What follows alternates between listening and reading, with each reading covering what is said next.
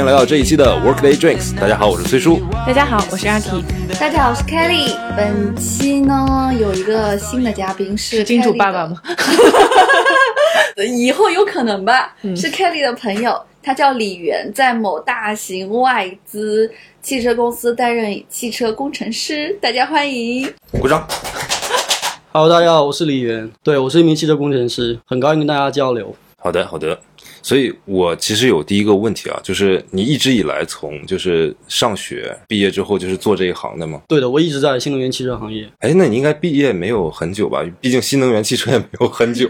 对对，确实是。呃，我在这个行业大概有两年多，快三年了吧。就是我一回国就从事这个行业，就比较坚定。那你就是上学的时候学的是什么专业呢？我上学的时候学的是电子工程，就是其实它的就业面可以很广泛，手机啊、电脑以及我们日常生活中的电子设备都可以。但我最终还是选择了这个行业，因为呃，我个人我在美国的时候，我是一个 car guy，就是我比较喜欢车。在我选择职业的时候，我刚刚说过，就是有很多选择，但我还是问过我自己，如果我选了这个行业之后，大概几年或者十年之后我不会后悔，那我首先推选的肯定是汽车相关的，大概是一七或者一八年吧。国内的新能源汽车，呃，发展的非常迅猛，我觉得这是一个比较好的赛道，就各种原因嘛，有私人的，有表面上一些原因，我就直接回国从事这个行业了。私人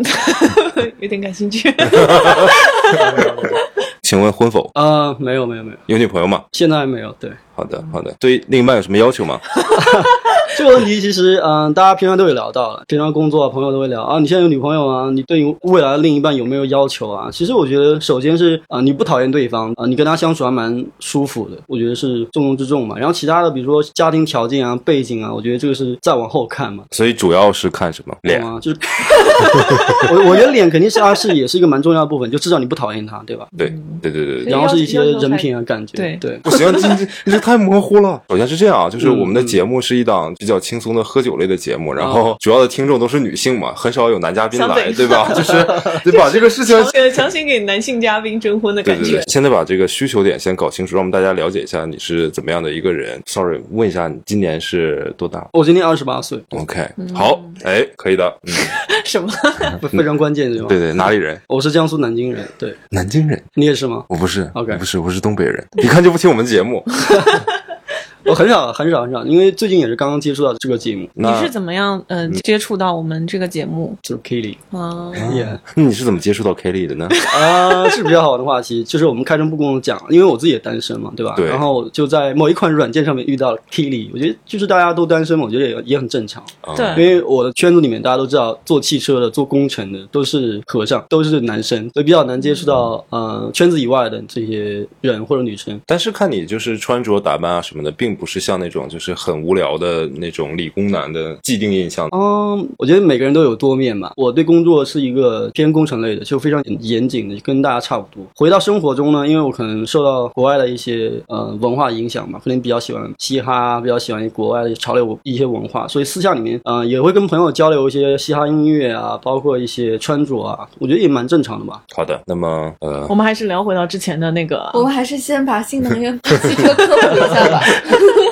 OK OK，其实呃，刚刚跟大家有聊到我的一些经历，终于回到了我的汽车行业了。我觉得从事新能源汽车对于我来说真的是一个蛮重要的决定。到现在其实也没有说怀疑过自己的决定，因为当我真正参与工作的时候，我会发现它是一个比较好的赛道，它的前景比较好。对于我自己来讲，我的前途是相对来说比较光明的，因为我发现其实国家政府对这个行业的推动非常大。是的，呃，两三年前那个时候补贴非常非常多，那现在慢慢有一个退坡的趋势，也是因为说新能源汽车在不断的茁壮的成长，到现在就是你会看到街上有很多很多的车，包括一些国外的像 Tesla、像大众的某些车，包括我们自己的一些蔚来啊这些车都有出现。我觉得就是它给大家带来很多便利吧，可能也是因为政策原因嘛。比如说你燃油车的话，你在上海上牌，你要先摇号，然后再去花十万块钱去买它。那你如果买新能源汽车，你不需要去排队摇号，而且不需要花十万块钱。假如说你十十万块钱或者十二万块钱买一款新能源汽车代步的话，那基本上就是白送给你的，所以它很方便。但但是也只仅针对这种一线城市有这种福利政策，对于比如说像我们老家这种嗯二三线对对城市，那可能感觉好像跟燃油车跟就是新能源没有特别大的差别。尤其像我这种就是来自北方的孩子，对吧？新能源车现在还面临一个问题，就是冬天的时候怎么办？它的那个续航能力啊，还有电池啊，对我们来讲，就是夏天的空调可能没有那么的重要，但是冬天的就是车内的那个温度取暖比较重要。燃油车的话，它发动机的那个热量会供给到那个车厢里面，但是新能源它反而要费电去成为一个就加热空调一样。对，吧没错。其实刚刚是有两个问题的，第一个就是在二线城市，它其实并没有像上海限牌，你也不需要去摇号啊，或者是花钱去买那个牌照。我觉得给普罗大众比较好的一个东西就是，它至少不用加油，然后你就去在家可以慢充，或者是在超级充电站去快充，这样你可以节省掉很多的油费。对于北方的这么一个新能源汽车续航里程缩减的问题，这是一直令大家头痛的，包括我们自己工程师来说，就是很难解决，因为电池它是个非常脆弱的，就像一个乖宝宝，它不能太热，它也不能嗯太冷，太冷的话它就很难去出力，或者说要花更多的精力去提供一个热量，本身它就是它的性质决定的。但是我们现在也在努力的去说制造一个襁褓，去保护好它，包括无无论是从安全啊，还是从续航里程来说，北京其实也算北方嘛，对吧？其实它也挺冷的，嗯呃也会慢慢出现像蔚来啊、像特斯拉，甚至像比亚迪汉这种，咱们国内自己的一些电动汽车也慢慢有出现。我觉得就是随着科技的发展，随着我们工程师进一步的努力，我觉得这些问题都会慢慢的解决。个人作为一个男生，对就是汽车的一个就是喜爱嘛，所以我现在聊一些就是比较无聊的问题啊。OK，OK 就我自己之前有一些没想明白问题，今天好不容易逮到一个汽车工程师，想请教一下。之前有看一些新闻报道，了解到，比如说电池的技术，嗯好像最近的几十年都没有什么太大的一个进步，不像其他的东西，就是比如说现在的手机啊，或者系统啊、软件啊各个方面的这些东西都有很大的进步，但是电池的技术好像还是没有一个重大的突破，是这样吗？因为虽然我不是做电池本身这个行业的，但是我的老板就是我的相关同事，他们都是做电池行业的。呃，我觉得你说的其实还蛮对的，就是在电池行业，从它的化学成分来讲的话，真的去很难去取得一个质的突破。可能在实验室的阶段，大家会看到一些好的材料的出现，会说哦，续航里程真的很夸张，然后它充电又非常的快，但是它的材料就是很少或者它很贵，就没有办法去民用，这也是很现实的问题。那现在我们来说，就是新能源汽车的发展，包括它续航里程的一个提升，主要是在于就是我们优化整车的设计，去在更多的空间里面放更多的电池，同时还要保证它的安全性。对 OK，所以现在做的其实就是从设计点出发。呃，电池本身的性能其实大家也是在努力，只是它走的很慢。现在，因为它已经可以说到了一个比较明显的一个天花板或者是瓶颈，短时间内，短时间内人类的技术已经到这里了。短时间内是这样。那我们用爱发电吧。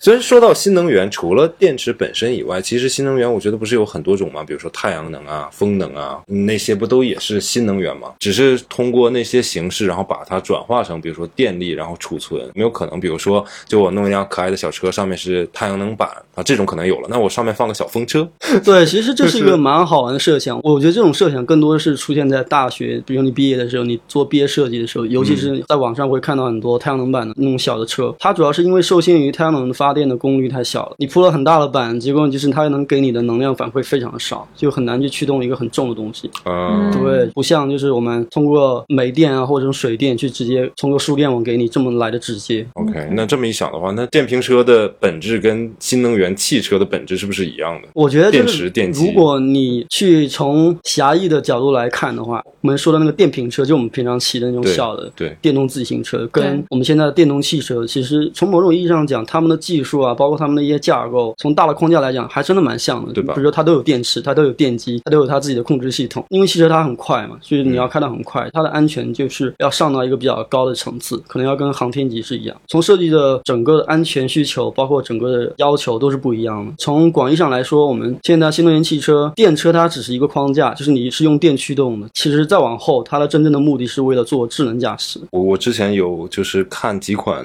小型的那种电车，就大家看到的就是像五菱宏光 mini EV，、嗯对，嗯，哦，哎，你们也知道，两。三万多，就是两三万嘛，然后还有宝骏也蛮好看的，然后我就觉得非常，其实我是觉得，就现在不是有共享单车嘛，在未来啊，感觉啊，它可以做成比较共享汽车，而且呢就是自动驾驶的共享汽车，我们不再去简单的滴滴打车，就有个司机开车来接你，而是可能所有人都不需要买一辆车，然后你只需要比如说在某平台充个会员，然后你去哪里出行，然后来的车都是那种就很可爱的小车，就你如果是选一个人、两个人，然后那车的大小可以给你做一个调整。对，我觉得你说的很对，它其实就是一种新的商业模式的出现。其实你可以以后不再拥有属于自己的汽车了，其实大街上就有那种无人车，然后你就可以去，甚至说刷卡或者是刷二维码都可以，或者像滴打车这种就直接使用，种，它是一种新的商业模式，而且我相信在不久将来它会实现的。对，我觉得应该很快了，因为你也不用考虑停车的烦恼，你也不用考虑就买车还有驾驶安全，包括开车这些烦恼，好像都可以解决掉。我还有最后最后一个特别无聊的问题，不好意思，我请教一下啊，OK，就是作为一个这里应该没有什么女性听众。这是这是一个直男的一个就是发发问。对 我其实一直觉得新能源是一个伪概念。为什么伪概念呢？我们所谓的就是用电池、环保、清洁能源，但是电池的它需要电嘛？那电是哪里来的呢？电到底是它是清洁能源来的电，还是比如说煤电水电煤电、水电我可以算它是清洁能源，风电可以是清洁能源。那煤电绝对不是清洁能源。你现在是在城市里面烧油，你现在只是把烧油的地方改变了。对，你从就是一个大山里面就污染不到我们人类现在生活的这个地方，你去污染那个地方，然后把那个电输送过来，然后在这里面用，这能叫新能源吗？我觉得这从狭义上讲，这不叫新能源啊。对，我觉得你这个问题也非常好。包括我家人朋友又问我，你现在从事行业是新能源，但是我觉得它并不环保。呃，我给他们的回答就是，因为新能源实际上就是你如果要从整个碳排放的周期，就是你所有在制造的过程当中，你要排放一些污染物啊、二氧化碳这些，可能要比呃燃油汽车可能还要多，整个使用周期，包括最后的那个报废。但其实就是我们在控制污染物的时候，如果说你通过煤发电，你可以集中去控制它，通过一些化学反应啊、手段啊，去把它的污染控制到最低。但汽车的话，因为它的空间受限，它在燃烧的时候，就是它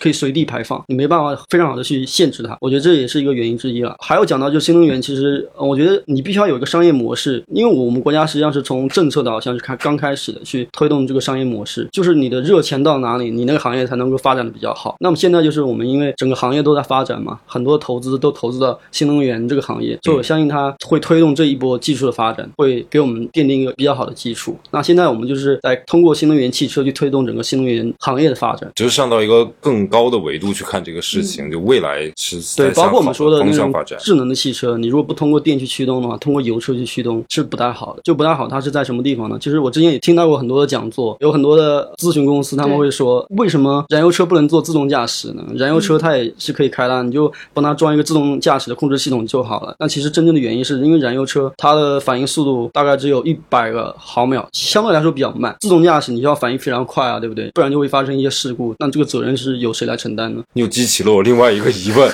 不好意思，就是因为我也很喜欢车，哎 OK，自动驾驶里面有一个判定的问题，比如说我现在过一个红绿灯的十字路口，嗯，如果前方是绿灯，理论上讲我就是正常往前前行嘛，但这个时候如果有一个行人突然闯进来了，我现在是撞那个人，就他不遵守交通规则，还是说撞那辆车？如果你都让机器去判定的话，你势必要提前在系统里面写好，也就是说有一些所谓的加引号的谋杀，就你已经提前预定好的，在所有的这些特殊的情况下，你该怎么让汽车电脑去帮你判断这个事情，对吧？对，我觉得就是，其实从呃更高维度来看的话，你不论是汽车还是人，都是个物体。那很多时候就是你的系统很难判定它是人还是汽车，它应该是看到第一个，它就会去努力的去把车停下来。那这个时候，如果是同时，假如说啊，它同时出现一个汽车和一个人，那它怎么去判定呢？就是我觉得要让你的系统更加的智能，比如说现在其实像 Waymo，就是 Google 的那个公司，它的一些呃系统，包括在那个斯坦福大学，他们其实也有一些做视觉计算机系统，他们就是只通过图片的图像去辨认你到底是一个车啊还是个人。那如果我们的技术往后能够发展到比较稳定，就是它可以很快速的能识别出你到底是汽车还是人，那我觉得这个时候去讨论道德或者说哲学的东西比较好一点。对，因为据我所知，现在好像还没有就是落实到这么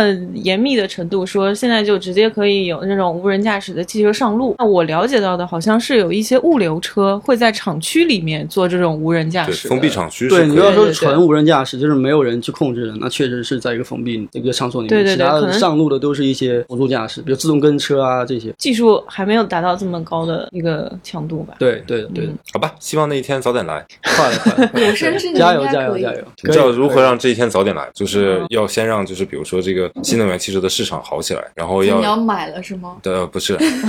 哎，我怎么可能那么狭隘呢？我想说的是，其实还要让更多的科研人员愿意去投身其中，因为只有市场好了，然后那些科研人员就因为他赚钱嘛，他有热钱嘛，所以大家可能就更愿意投入这个行业当中。对，没错。其实我有我我有个巨傻的问题，嗯新能源汽车你觉得它前景好吗？然后你也一直喜欢它，所以它的魅力到底在哪里？就是它相对于传统的那些汽车，到底它的优势是环保吗？就仅仅是嗯，环保我觉得是一个方面吧。其实这个问题就是又回到了，就是我们为什么要做新能源的话题。嗯我觉得从国家的角度来讲，一个是从国家的能源结构，其实我们国家就是对石油的依赖度物可能要依赖进口是非常非常的高。嗯那我们国家是不太想在这方面去让别人扼住了自己的喉咙，对不对？嗯那其实我们就想弯道超车，我们可以去通过电能去驱动自己的汽车，就不用对石油依赖那么高。但这个仅仅是中国吗？应该整个世界现在的对很多国家也都在对，但我们国家是看的比较远，就是不想被别人嗯限制。也有战略意义。对对，有很有战略意义。还有就是说，从汽车行业来说，其实我们今天会讲到，汽车行业它是一个工业的明珠，嗯，它有包括什么冶金啊、化学啊，所有的这些行业里面其实都有涉及。所以其实这个行业的发展对我们国家工业发展来讲是非常有重要的意义的。这么多年，我我们引入了一些外资的企业进来之后，其实好像并没有说对我们自己国家的一个汽车行业有很大的一个推动，让别人来了我们市场，但是我们并没有学到技术。我们就是痛定思动说，我们是不是要呃引领一次自己属于自己的技术的一种风暴和风潮？开始，对，所以我觉得，嗯、在我们国家还是因为也是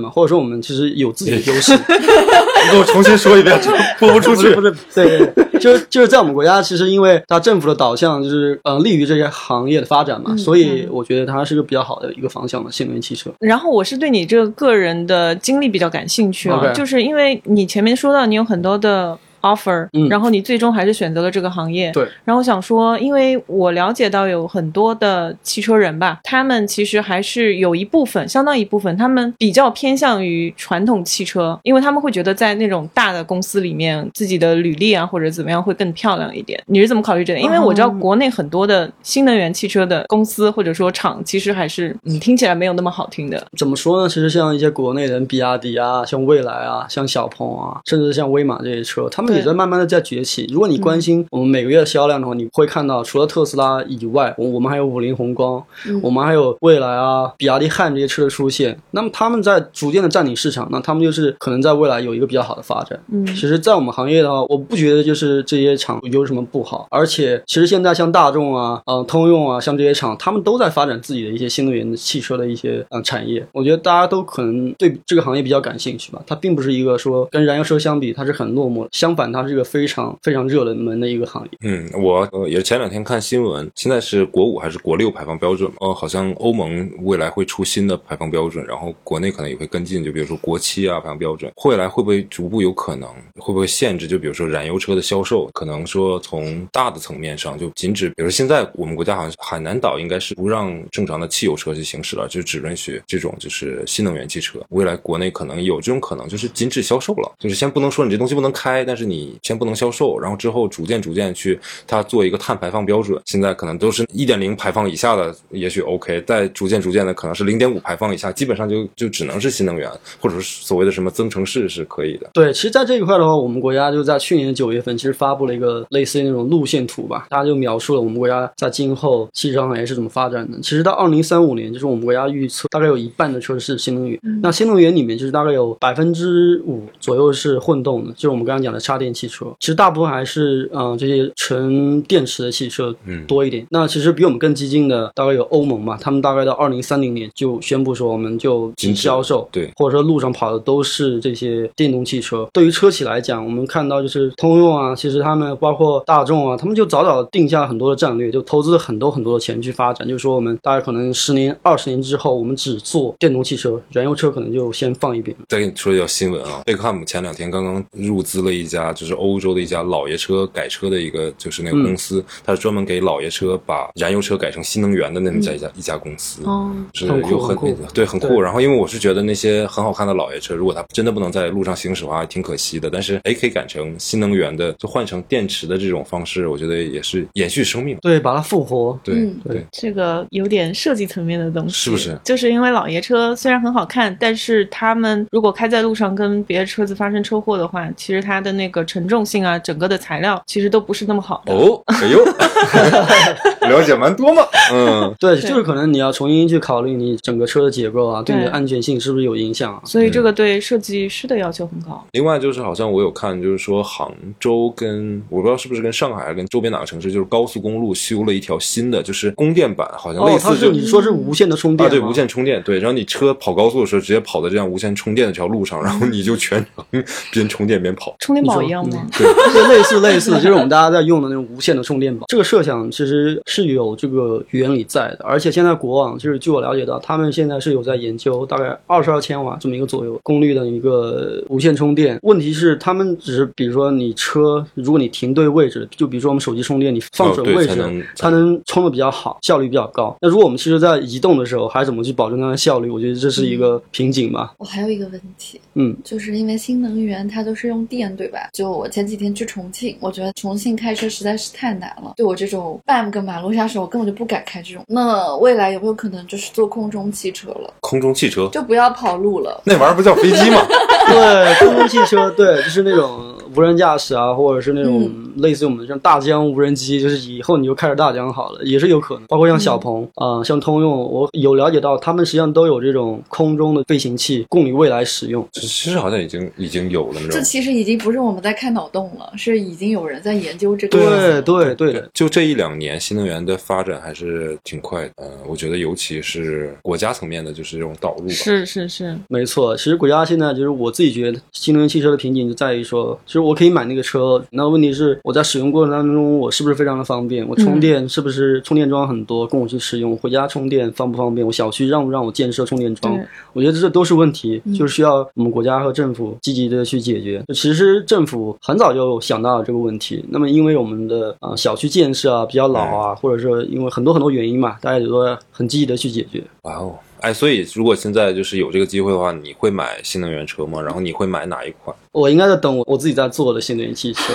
对，因为我其实我们公司也有买一些别的品牌的汽车，然后我们事后都会开他玩笑说他是叛徒啊，不忠于自己的公司啊，或者怎么样。但其实我们大家从内心里面来讲，还是比较尊重别人的一个选择。其实就就个人的私有的物品嘛，你没办法去评。不，那你们的那个好在哪儿？优点在哪儿呢？嗯，因为它还没出来嘛，我觉得从明年或者说后年，甚至再隔几年的话，我们的技术都是都是比较先进的。从驱动系统来讲，就是我自己做的，我比较有发言权。那如果从智能驾驶啊，从一些人机交互方面来讲的话，其实我的经验不多。那我希望我的同行们能把它优化好。好，那我就问个扎心的问题了。OK，请问你觉得消费者买车的时候真的看那些东西吗？呃，我觉得现在来看的话，就新能源汽车，一个是外形，还有就是续航里程、人机交互。因为现在其实买新能源汽车，它不只是说我就是把它当车开好了，对，更多的是类似于现在电子产品、三 C 这些产品，它有没有能够跟你一个很好的互动？包括现在像特斯拉，他们在他车里面放了很多的小游戏，就供你去玩啊，或者陪你的孩子啊、看电影啊之类都可以。我看未来更夸张，未来出了一款麦克风，就全家可以在车里唱卡拉 OK。对，好像是。安全问题。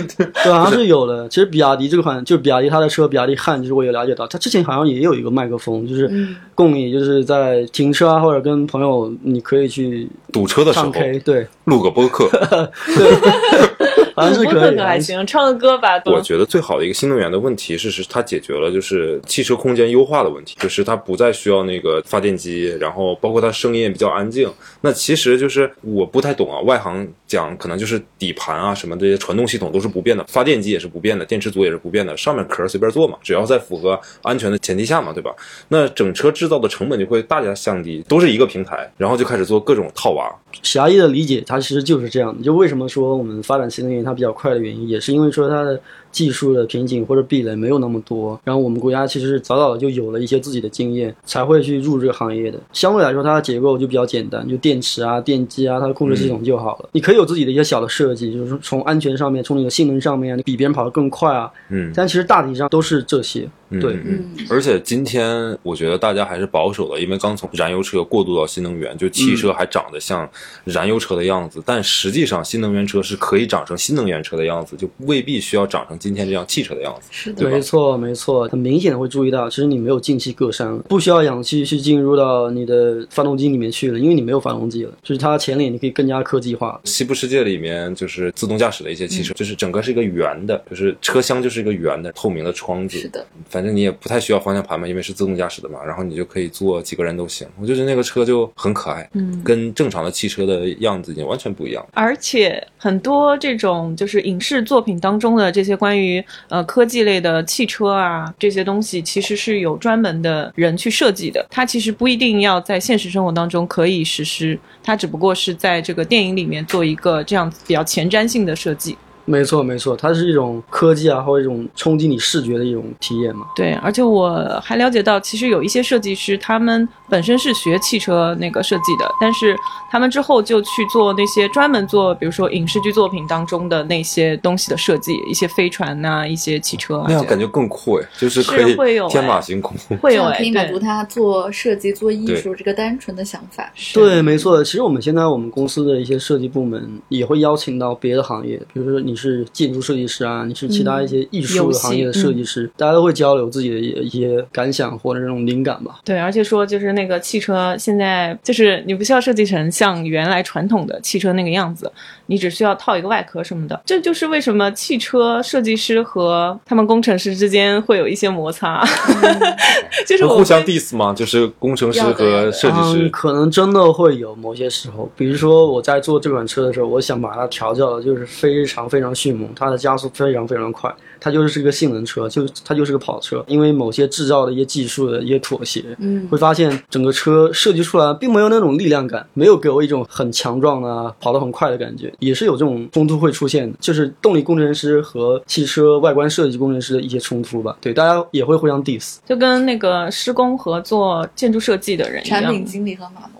没错，没错，总是会有一些需求和要求这些的冲突的。所以这个就了解到说你的工程师日常，嗯所以你们平时生活当中或者工作当中有一些什么比较好玩的事情呢？我觉得好玩的东西，可能在我来看，就是我也不能把它叫做好玩嘛。就是我刚刚接触到我的行业的时候，我刚开始发现，就是我学的东西终于可以用到，我就终于知道它是干嘛的。就在那一刻，我感觉我非常开心和快乐。学有所用。对，学有所用。但是慢慢又发现，我设计的产品，或者说，嗯、我去跟的那个项目，它其实跟人们使用的那个产品非常非常接近的，甚至它就是那个产品的时候，你你会感到害怕，就是说我是一个可能还没有特别多经验呐、或者说我设计出来的东西，为什么就可以给大家直接去使用呢？经过一些安全测试之后，可能会对工程师这个职业会有一种敬畏感。哦，就像医生拿着手术刀一样，是吧？没错，没错。所以我们行业其实对安全这个等级的要求非常非常高，就我们不希望出现大的事故，甚至小的事故，我们也不希望它发生。嗯，工程师日常的话，因为我是在外资企业嘛，其实还比较的开放，让大家嗯没有那种阶级啊等级森严的那种感觉。包括我跟我老板就是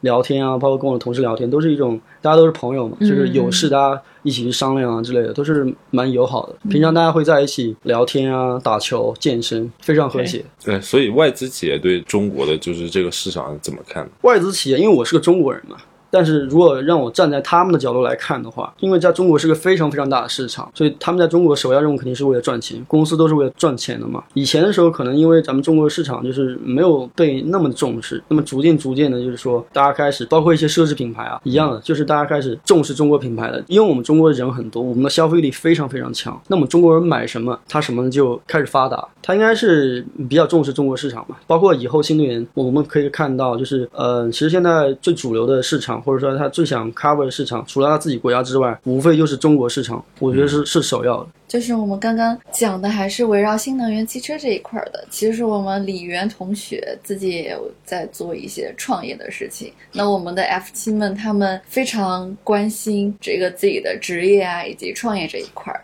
嗯所以呢，我们也想就这方面问一下李源同学关于你的创业。哦。其实创业部分的话，其实很简单。其实我回国之后有一个算是我同事吧，啊、他给我一个启发，就是说你自己工作啊，固然是你自己的工作，嗯然后你有没有想过去做一些自己的事情？刚刚之前有提到说，我想去做一个 YouTuber，就是做一个 UP 主 UP 主去做自己的视频。后来因为是没有找到合适的人，也就放弃了，一直到现在也没有一个很好的一个想法。我真正创业开始大概是二零一八年的时候，那个时候我一个朋友找我说，因为他自己家是做外贸的嘛，就是做一些包装品啊，包括一些我们手机三 C 的这么一些消费的产品的啊。那个时候因为也还没有疫情这个黑天鹅嘛，所以他觉得外贸非常好，可能就拉我投资他，然后我就去深圳、去东莞去考核整个产业链。我觉得就是至少我相信他这个人，对，然后我就开始投资他了。慢慢我去了解这个。行业之后，我觉得也是还是蛮有信心的嘛。就是他每个月啊，或者每个星期都会有一些新的反馈，有一些新的客户在聊。我们最差的打算就是把我们所筹集的资金大概消耗三到四年嘛，就是我们打算就是没有任何一单开，嗯我们还是可以强撑三到四年。一个比较好的地方就是大家其实都有自己的工作，嗯，不用担心人员的花费。其实如果你要算差旅。算个人的工资的话，其实我们的成本还是蛮高的。所以现在这个 business 其实还在进行中，是吗？对的，对的。还有就是关于我自己行业的一些想法吧，嗯就是因为我是汽车工程师，嗯，因为我又非常喜欢汽车，我还是想从事汽车相关的一些产业，是不是汽车零配件我也可以去做啊？汽车相关的一些嗯服务公司我也去做啊，所以我现在也停留在这个想法吧。然后我朋友也开了一家公司吧，就是我还在观望态度中。我突然想到了，对，去做换电站、充电桩这种，对，其实现在有很多人在做啊，就是那个特来电，他们就是嗯自己在做很多充电桩，跟国网去合作啊，就是对，是个比较好的想法。或者做移动充电桩在线奶点单？爸车吗？对，其实刚刚其实看到一个新闻啊，关于这种大规模的这种电池储能的这么一个站，可能国家不太希望现阶段去发展它，嗯因为就其实那些电池它不是直接造出来就给它做储能用的，那些电池很多是退役下来的，就是那些。电动汽车，它比如说它续航里程只有百分之七十、八十之后，嗯，别人就把它报废掉了。那那块电池它是可以被拿来重新使用，就把它装到一些呃储能站上面去重新充电。因为虽然我只有百分之八十的电，但我又不用动，对不对？嗯我就做储能使用，还是可以存到很多很多的电的。嗯对，就是在这一块的话，就是因为拿了很多不同的电池过来，你需要去组装它，需要再给别人去充电，这个过程当中很容易就发生一些安全的问题，所以国家现在也在可能在慢慢重新制定规则，让它重新去、都可以做那种上门充电服务吗？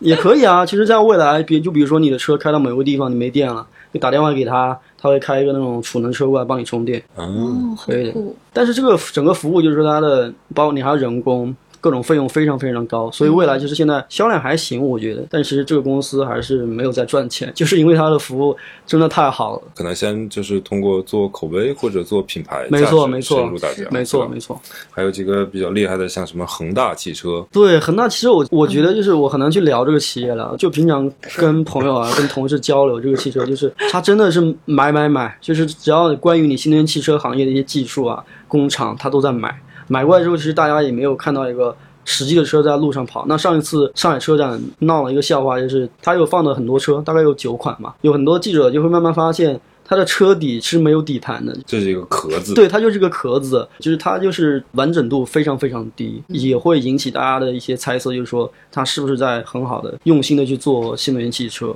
哎，为什么国内的新能源汽车都做 SUV 车型，就很大的那种市场考量是吗？放开三胎了吗？这个可能不是直接刺激的吧，国人就是就偏爱 SUV 这个车型，但是大家都知道 SUV 它很高，嗯，它的撞分面积非常大，就是它的损耗会更高，它续航里程表现不是那么的好。但我觉得还是国家现在可能政策还是偏向于人比较多，他想要多点孩子之类的。然后我觉得这个也是一个趋势吧，就是对于汽车行业来说，汽车行业啊跟生孩子也能搭上边吗？没啊，就你要生孩子，那你空间大一点，方对啊，便空间大一点，几个孩子一起做啊，对我之前有对啊北京的朋友，他就是因为他刚刚生了二胎嘛，是没有三胎，家里面还有一些保姆啊，嗯就是要换车，不停的换车，。他想要一个，因为在北京大家知道，现在摇到一个燃油车的牌照是非常非常难，基本上没有可能嘛。所以当时他就运气非常的好，摇到了一个新能源汽车的一个牌照。然后当时就问了我很多，那我首先给他推荐的这些比较大型的车，比如像未来的 ES 八这一些，就是可以考虑到他全家人乘坐这么一种需求。特斯拉呢？特斯拉就是贵啊，还有就是因为他因为是政府的一个工作人员嘛，政府啊，包括一些军队啊这些东西，他们都不太愿意让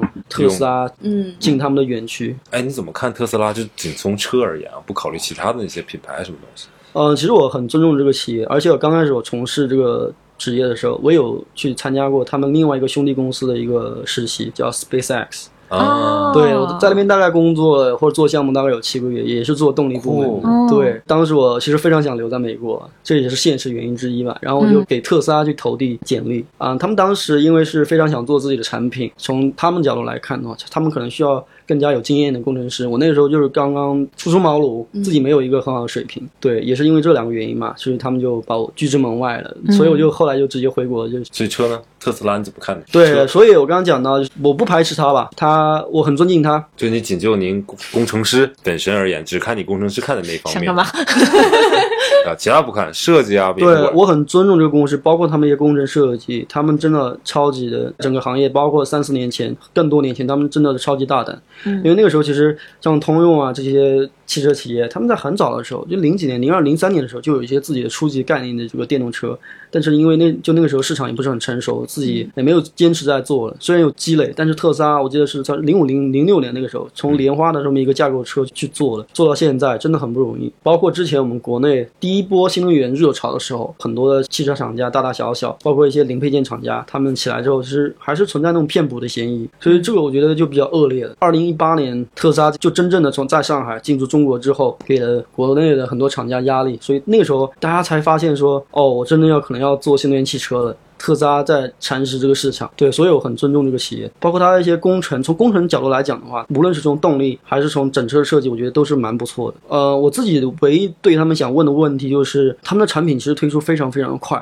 嗯，他们可能在整车验证啊，包括安全考虑上面，可能还欠缺一点点的经验，因为这个也是没有办法的嘛。他们在汽车制造业，毕竟呃没有像通用啊、大众啊、像丰田深耕多年，所以我觉得欠缺点经验也是很正常。但实际上，特斯拉的汽车安全性到底真的是就是像就所谓媒体上或者大家说的那样，还是说只是因为它公关不太到位呢？之前就大概在四月份上海车展的时候，那个时候有车主闹我关于特斯拉刹车，那我在这里其实不过多的去评论或赘述的去去说这个问题，因为大家其实都没有手上有有它的软件系统，大家也都不知道说具体它到底是什么原因。但其实我个人觉得它应该是还是存在某种原因的，可能是不可复现啊这个原因，就你很难去寻找它，可能它软件上突然出现一个 bug。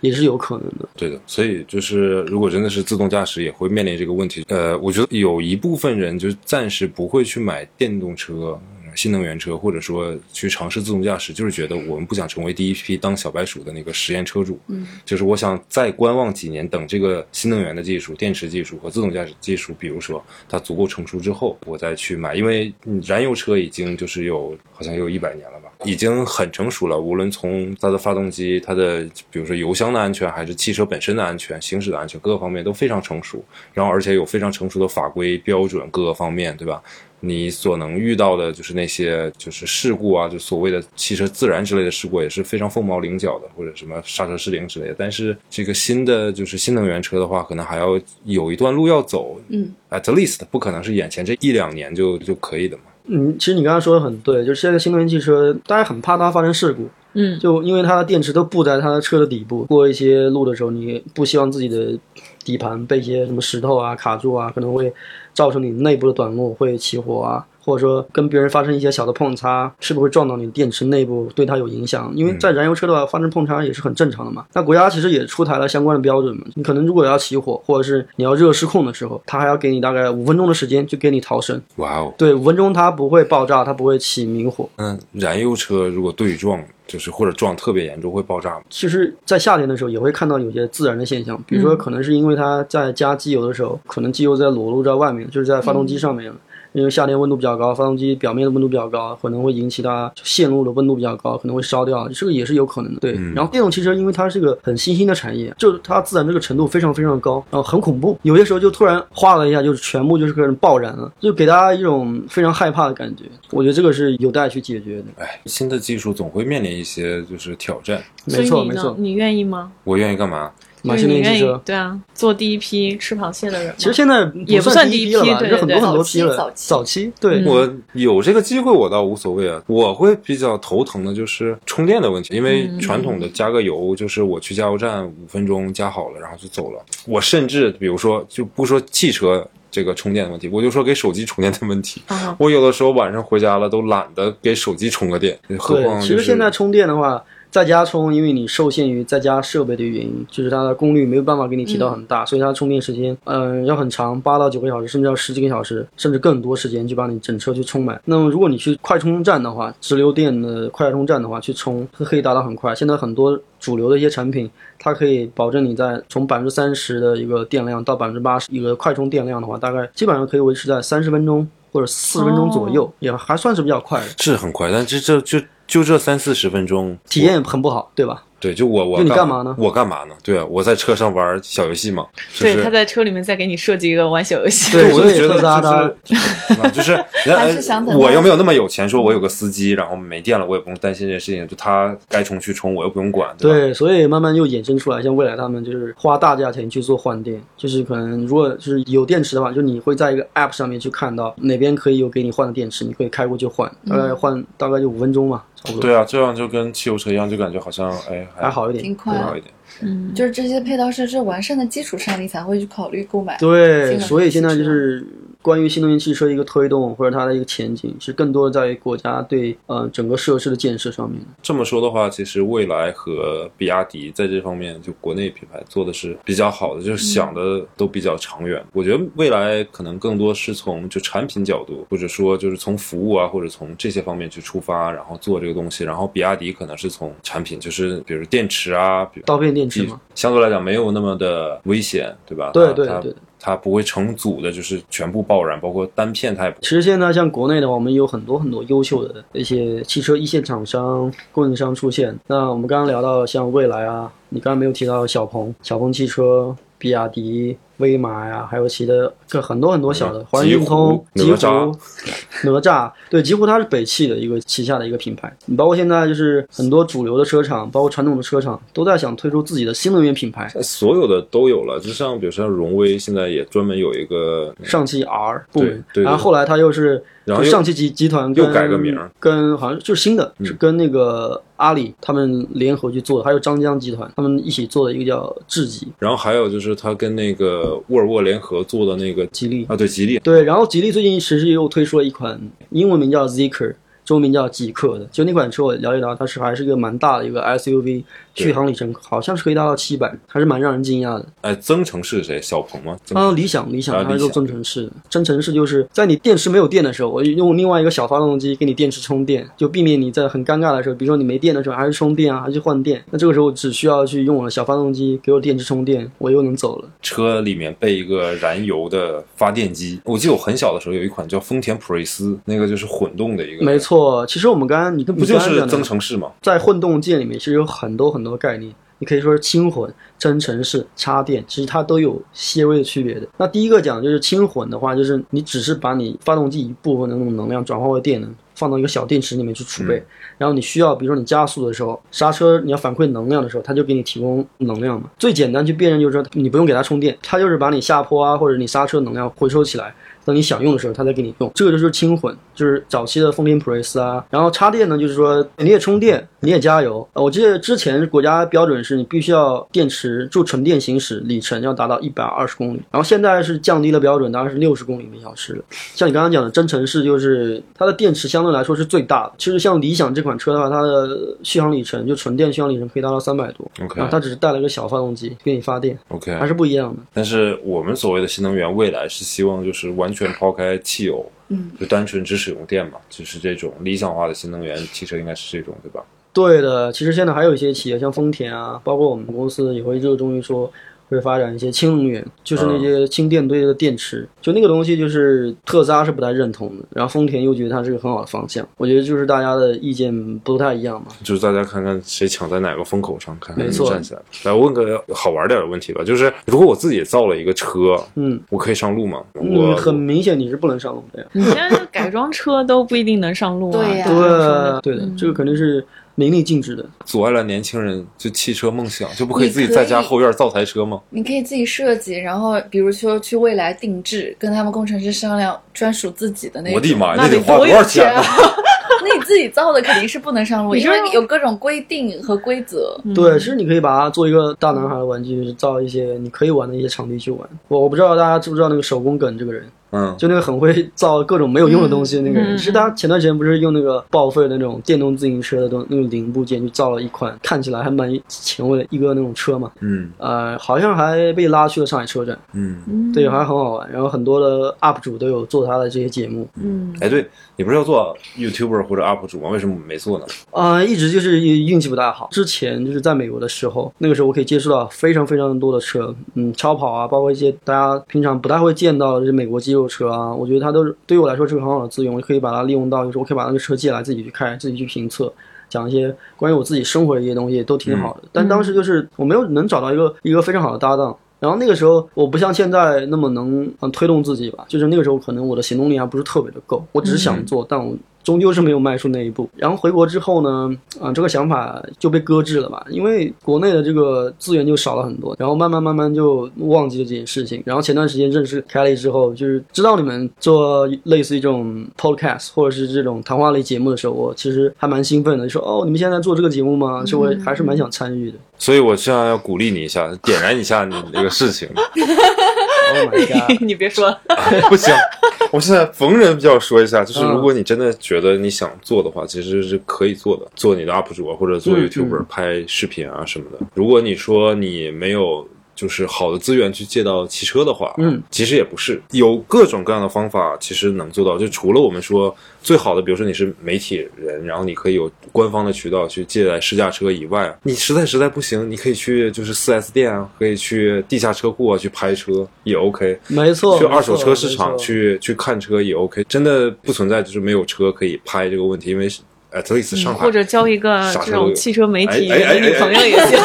哦，这样是吗？对，其实终究来说还是我自己就是行动力差一点对，。我觉得，然后拍摄的问题，我觉得其实也是，我也看到过很多人，他们就是一个人拍。就我知道拍车可能会更困难一些，因为如果你要拍一些路跑画面啊什么的这种嗯比较炫酷的画面，相对可能困难一些。但是比如说像大疆的一些无人机啊，它也是可以一个人自己去操控的，找一些封闭路段，然后把你的相机就放在那，你可能要比常人花更多的精力和时间，但它都是可以解决的问题。或者你可以做一个纯就是文案类的那种，不去实操车，而是把一些汽车画面剪进去，然后你只是做一些输出。当你有一定资源之后，你也遇到这样的人在拍，我觉得要先先要先要先要开开始，先要动起来，先先拍，不管拍的烂不烂，拍的怎么样，然后你一直有一件事情就 push 你去做，就像我们做电台一样，最开始的时候，当然现在也没有怎么样啊，没有，我你们已经做了七十几期节目，真的是非常的对非常尊敬你们的。就是就当有个事情去做，然后大家就先聊着，先拍着，先剪着，然后逐渐你会遇到一些，就是最开始你会遇到的，基本上都是一些善意的人，他们会给你一些好的建议啊，一些真诚的想法。没错是然后你去逐渐的去调整，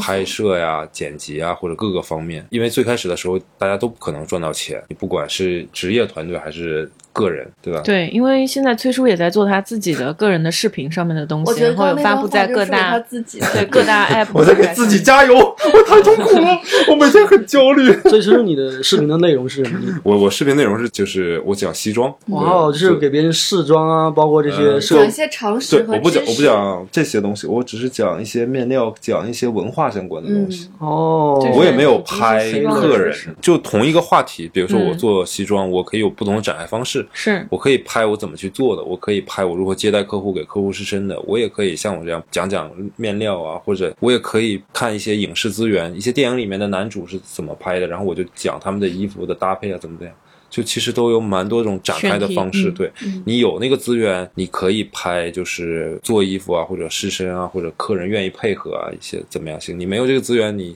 是你你自己先讲。你自己可以先讲啊，就你为了流量，你可以讲《速度与激情》嘛，现在已经出到多少了？第九部，第九部对吧？你可以把第一一部到第九部里面所有的车都给大家讲一遍啊，就你完全就卡着那个就是视频画面讲，嗯，然后只要你讲了，哎，是可能是有趣的，或者说大家觉得你的有一方面东西是他们能得到的，就就可以了。你甚至都不用出这个房间，你只需要一一部手机，nothing else。既然都说到这儿了，嗯，那那个 我我就不打广告了。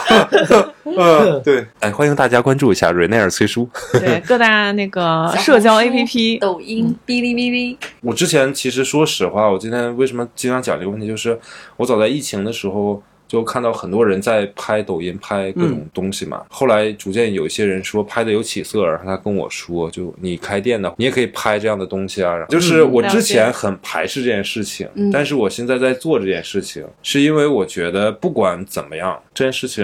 让你自己会有学习，你还可以就是遇到一些，比如说跟你一起在做这件事情的人和一些朋友，哪怕你没有收获什么粉丝，就像我们做这个节目一样，是。我们也没有说真正收获多少所谓的粉丝或者所谓的广告的收入，但是我们多认识了很多朋友，对然后多有更多的机会可以跟大家坐在这里交流，这也是一件有意义的事情。没错没错，很赞，非常赞同这句话，对？吧？嗯，我觉得现在就是然后岔话题了，这现在可能跟嗯汽车无关了，但是我目前感觉下来，嗯一方面就是在做短视频内容要垂直度要够垂直，嗯就是你讲的那个内容，不管是多么的小众，但是你要足够的就是深入。对对对就，像你比如说你，我们就喜欢汽车，然后我们可能喜欢新能源车，那我就聊新能源车，或者说我喜欢一些复古的车，我就要复古车。嗯各个年代的各个东西，就会有很死忠的粉去 follow 你。对从平台角度去看，无论是小红书还是什么抖音，它比较好推你，嗯然后他会觉得就是说各种奇人都在我这个平台上面，然后我本身这个平台就会吸引更多的 follower，更多的粉丝来我这个平台注册，因为会找到他们志同相合的人，所以他就会给你流量。从这个逻辑上讲。其实我实验发现也是这样，就是你别管你讲的东西是多么细小的一个，多么在外人看来有点枯燥的。但是只要你觉得它是有趣的，像你一样觉得它是有趣的人，一定还会有的。就哪怕那些人可能是刚刚就是对这些东西一想要了解一些，对吧？但是他看到你的东西，他就被你带入门，所以这是一个很好的方式。当然还有一方面，就是因为短视频的节奏比较快，大家现在追求的就是那种非常粗俗的，就所谓的爆点，无论是漂亮的东西，对吧？拍漂亮的视，觉类的，嗯，对，还是还是搞笑的东西，还是一些猎奇的东西。那那些东西就是为了火而火，可能不是我们要做的事情。嗯但是我们可以做一些有深度的东西，尤其是你喜欢汽车，你当然是做一个非常垂直的东西，就不是一个大的方向的。就我甚至之前有一个创意 idea，就是说不太正经，就是哪辆车车震起来最舒服。就我所有的视频，也许都是跟车相关，但是我只测试这个车的弹簧好不好，啊 或者空间够不够大。so cool。当然，这个点是开玩笑之间聊天的一个点，嗯你要找到一个独特的切入点，然后就去做。一开始我觉得也会，大家会感兴趣，哇，可以看一下嘛，对吧？可能一两分钟视频，对，可能就比较猎奇。然后你吸引了这些 at least 这些人都是多多少少对车感兴趣的人，然后你再去进行细分，就是讲你对于车更专业的那个方向的领域的东西，然后去做。没错，你说一个让我想到，你知道很多人他们想要开始做一个事情，首先他想的是我要把这个事情做得完美，尤其是嗯懂一点这个东西的人。装备党是吧？对对对，先买就是设备，就是大家懂这个，大家其实是半个业内人。也许他想要做这个东西，他就不会像大家完全不懂这个东西的人想的那么单纯。他可能会想，我要把这个东西做好，比如我要拍这个视频，我的前期的这些选题，呃甚至这些东西，我真啊对对对，我一个都不能落。然后我的设备一定要是专业的，然后那个光圈我一定要就是大光圈，嗯我一定要突出那个东西，就特别好，把人拍的巨美，怎么样？然后，但是如果你是一个完全不太懂这个东西的，并且之前没有做过的，你就想说，我不就拍个东西嘛，对啊我不就把我框在里面嘛，我不就背景稍微好看一点就行了嘛？对啊，我甚至还可以开个美颜，我把这对十级美颜开上。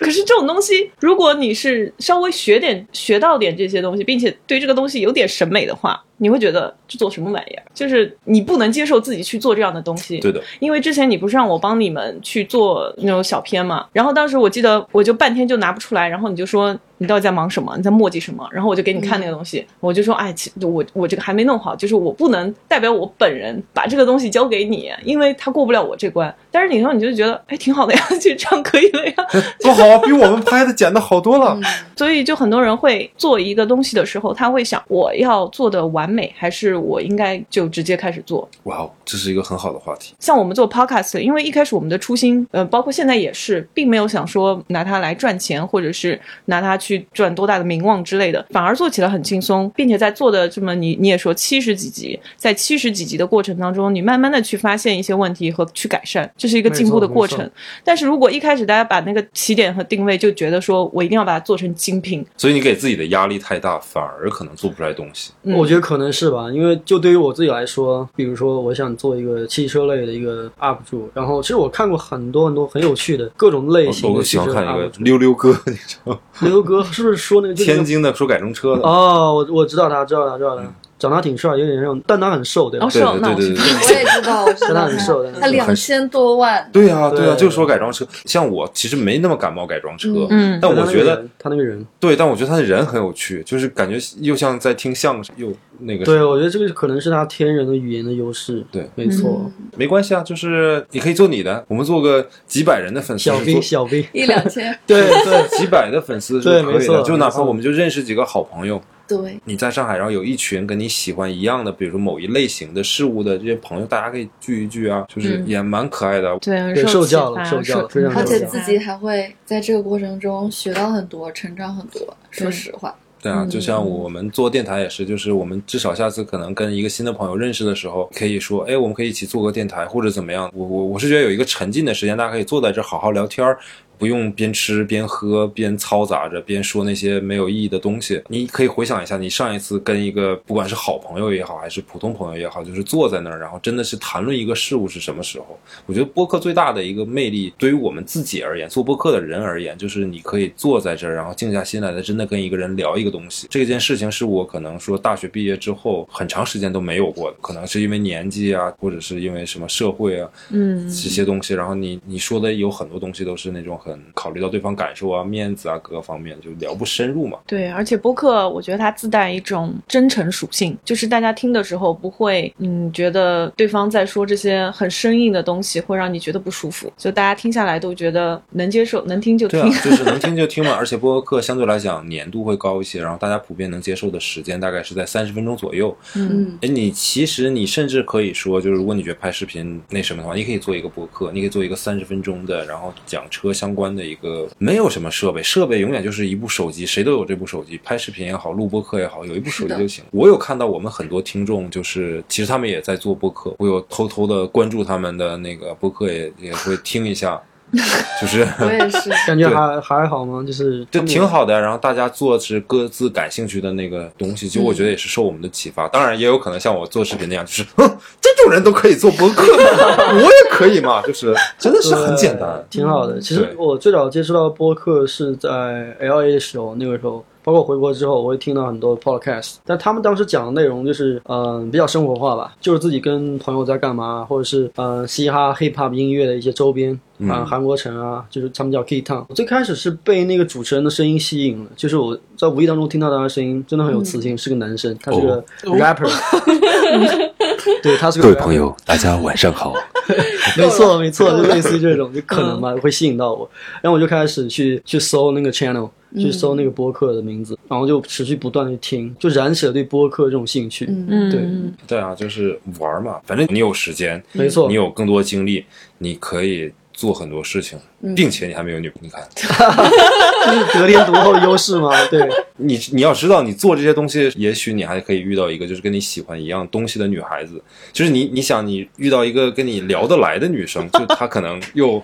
成功案例在这里。没错，对，很好，很好，对？吧？就是不是很好吗？没错没错。就跟你一样喜欢车或者喜欢什么，喜欢这是是音乐。那如果你想要开一档播客的话，讲垂直领域关于车子方面的话，其实欢迎加入我们的 WD Radio，加入我们旗下，对 可以，专门给你开一张专辑。对，对，我们给你开张专辑，就是迈出第一步是最难的，迈出去了就就就七十几集，了就，是吧？想一想，我们现在也快做一年半哇，快两快了快了。也马上快两年了到。十二月。对，respect，对，虽然也 崇拜你们，崇拜你们。这次上次我跟他见面，我就说，如果你想做，你可以把这部分外包给我们。OK，聊了这么多关于新能源相关让我和阿 K 非常 lost 的话题，本期节目也接近尾声了。对，希望这一期干货满满的节目，大家能够学到很多东西，能够呃了解自己完全没有接触过的行业。也感谢我的朋友李源来做我们的嘉宾。嗯嗯男单身二十八岁，